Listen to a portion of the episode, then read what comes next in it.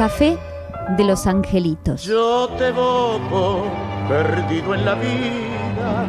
Hoy recorremos el barrio de Balvanera, cuyos límites son las avenidas Callao, Entre Ríos e Independencia y las calles Sánchez de Loria, Sánchez de Bustamante y Gallo. Balvanera contiene diferentes sectores, que los nombramos como barrios. Tal es el caso de Once, Congreso y Abasto. Lleva su nombre desde 1833, cuando se construye la parroquia de Nuestra Señora de Valvanera. La ortografía original de Valvanera era con B corta, debido a la Virgen patrona de La Rioja, en la provincia de Logroño, España. Luego, en Buenos Aires, no sabemos por qué, lo pasamos a B larga. Hacia 1900, Valvanera era sinónimo de protestas electorales y burdeles que se encontraban en Junín y Lavalle, según Jorge Luis Borges. Y allí el tango adquirió tintes eróticos y, por supuesto, a los personajes del barrio los podemos encontrar de su propia mano en, por ejemplo, su milonga Jacinto Chiclana. Me acuerdo fue en Valvanera en una noche lejana que alguien dejó caer el nombre de un tal Jacinto Chiclana. Algo se dijo también de una esquina y de un cuchillo. El crecimiento natural y el desarrollo del ferrocarril consiguieron por esa época que el barrio empezara a ser parte de la ciudad, pero hoy vamos a detenernos en una esquina muy especial, la de El Café de los Angelitos que se fundó en 1890 en Rivadavia y Rincón con el nombre de Bar Rivadavia. Su propietario fue el italiano Battista Facio. Era una zona considerada alejada del centro. Las calles eran de tierra y se andaba a caballo, carreta o diligencia. Faltaban aún 16 años para que se inaugurara el Congreso Nacional y seis años para que se estableciera la estación del ferrocarril que hizo que el barrio se acercara al centro.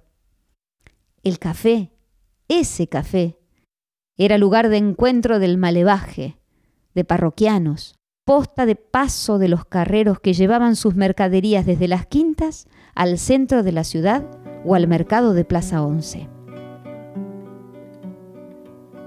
El cambio de nombre de Rivadavia a Los Angelitos es una anécdota muy representativa de aquellos años. Dicen que un vigilante que hacía su ronda habitual decidió entrar sorpresivamente al local. Los concurrentes pensaron que se trataba de una redada y se armó una gran revuelta y rápida retirada. El agente, al ver a los parroquianos salir por puertas, ventanas y techos, sospechó que algo que no esperaba sucedía allí y lo informó a sus superiores sin saber decir el nombre del café. El comisario decidió hacer una investigación y reunió a su gente diciéndoles una hermosa ironía. Vamos a ver, muchachos, si nadie se sale de la vaina, en el café de los angelitos. Se dirigieron al lugar en cuestión y descubrieron que sus moradores eran verdaderos angelitos según la socarrona afirmación del comisario de Valvanera, quien sin saberlo le estaba dando bautismo a uno de los más populares cafés de Buenos Aires. Alguien recogió esas palabras y anécdotas y a partir de ese entonces, el 14 de octubre de 1892, ese viejo café pasó a llamarse Café de los Angelitos. Rivadavia y Rincón, vieja esquina la antigua amistad que regresa, coqueteando su gris en la Allí se podía escuchar a los payadores como Gavino Ezeiza, Higinio Cazón y José Bettinotti. Era un galpón con piso de tierra, con billares y algunas mesas de madera.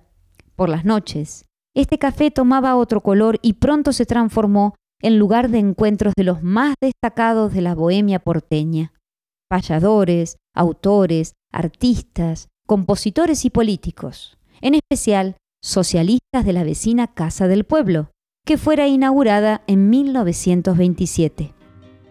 en sus tiempos de gloria, era común encontrar allí a Carlos Gardel, que vivía en Rincón 137. Florencio Parravicini y hasta entusiastas participantes de las peñas que se organizaban los fines de semana. El barrio creció y el café comenzó a poblarse de políticos del viejo partido de Leandro Alem, la Unión Cívica Radical, que solían acercarse a intercambiar y discutir ideas con sus adversarios socialistas, entre los que estaban Alfredo Palacios, Juan B. Justo, Cátulo Castillo, Osvaldo Pugliese y José Ingenieros.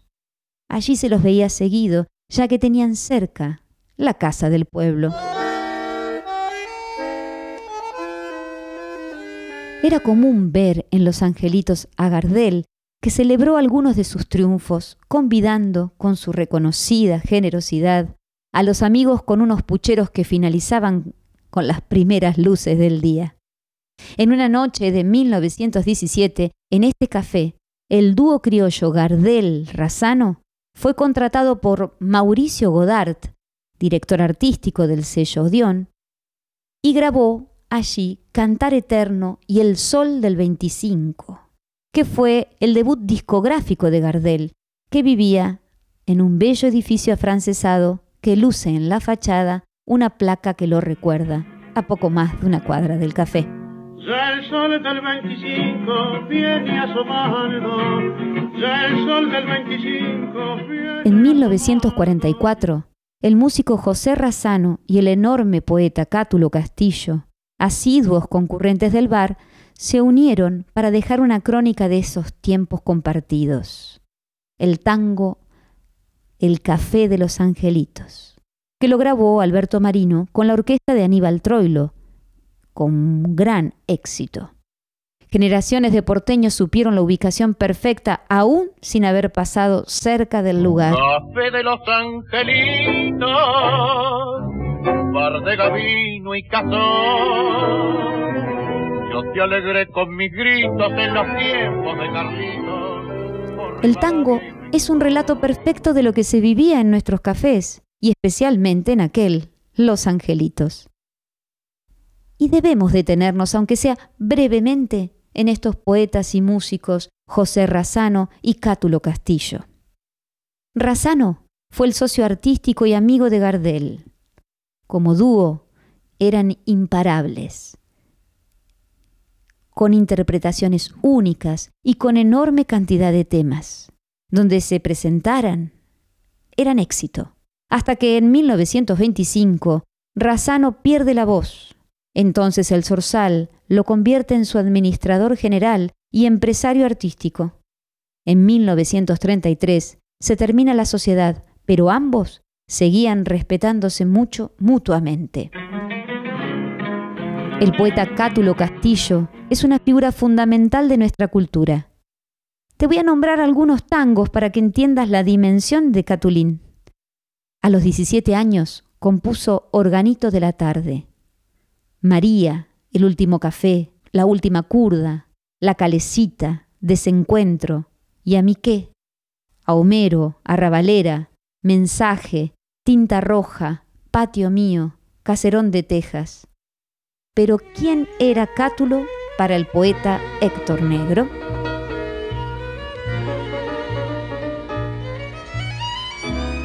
Bueno, de Cátulo Castillo, ¿qué puedo decir?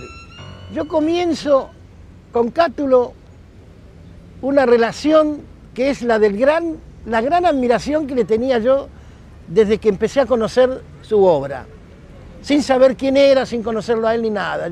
Ya lo tenía como a ese, ese, ese poeta especialísimo, con esa voz tan particular y con esa altura poética que lo caracterizaba.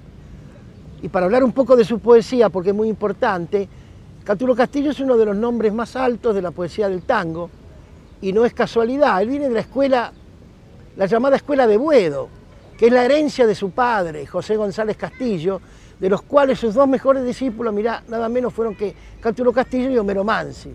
De ese Buedo fundamental surge Cátulo y su poesía, y él agrega a su condición natural y a su formación de músico, porque él empezó siendo músico, empezó siendo, tuvo su orquesta, De joven viajó en el año 1928, viajó a Barcelona, España, con una orquesta que formó él.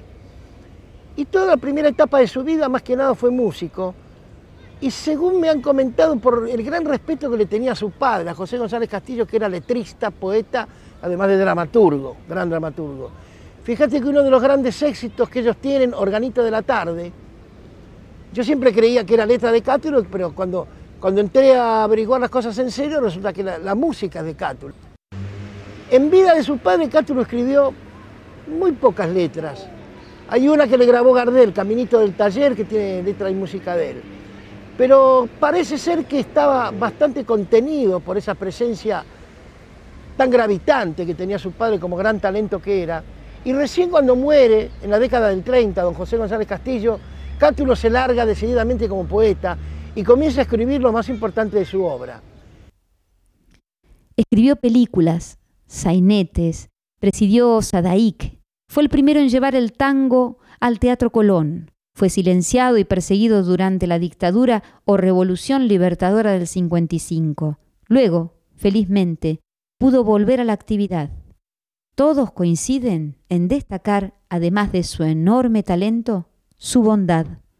Así lo recordaba el escritor y dramaturgo Carlos Gorostiza. Cátulo era un gordito alegre. Él cuando hablaba se le, juntaban los labios, se le, juntaba aquí los dientes, los labios, era como un, chanchito. Eh, pero él es un hombre abierto, eh, aventurero del pensamiento, aventurero del arte. Y yo creo que es, uno de nuestros grandes letristas de tango, que yo me, opongo muchas veces a llamarlos letristas, ellos son poetas de tango. Porque tenemos a, Cátulo, a Homero Mansi, a Cadícamo, a Espósito, a Discépolo es que la poesía, la poesía, no te diría de, la Argentina, pero también te la diga la Argentina, pero la poesía de Buenos Aires, sí, claro, por supuesto que existe eh, Borges, ¿no? Existe mi, mi este, González Tuñón, ¿no? Y otros, ¿no? Que son no olvidables. Pero los poetas del tango están en, en la mente, en el espíritu de todos nosotros. Nos acordamos y por ahí decimos la vida es una vida absurda. Y estamos diciendo una cosa poética. Es una frase de, de Cátulo, de un tango de Cátulo. ¿no? Si tomamos los tangos de Discépolo, está, está penetrado el, espíritu argentino de las letras de tango, más que de los poetas, este, de los poetas considerados solamente como poetas. Me despido contándote que si te das una vuelta por el Café de los Angelitos, vas a encontrarte con una decoración en madera oscura, cristales, vitró, bronces y mosaicos calcáreos y fotos ciudadanas de archivos y museos que intentan llevarte a estos tiempos que estuvimos recordando. O como escribió Héctor Negro en su poema homenaje a Cátulo Castillo, cuántas cosas de un tiempo que se salvó del tiempo, que nosotros no vimos porque llegamos luego. Yo te evoco, perdido en la vida y enredado en los hilos del humo, frente a un grato recuerdo que fumo y a esta negra porción de café. Rivadavia y Rincón, vieja esquina de la antigua amistad que regresa, coqueteando su gris en la mesa que está meditando en sus noches de ayer. Café de los angelitos, bar de gabino y caso yo te alegré con mis gritos en los tiempos de Carlitos por Rivadavia y Rincón. Tras de qué sueños volaron, en qué estrellas andarán las voces que ayer llegaron y pasaron y callaron donde están. Porque calle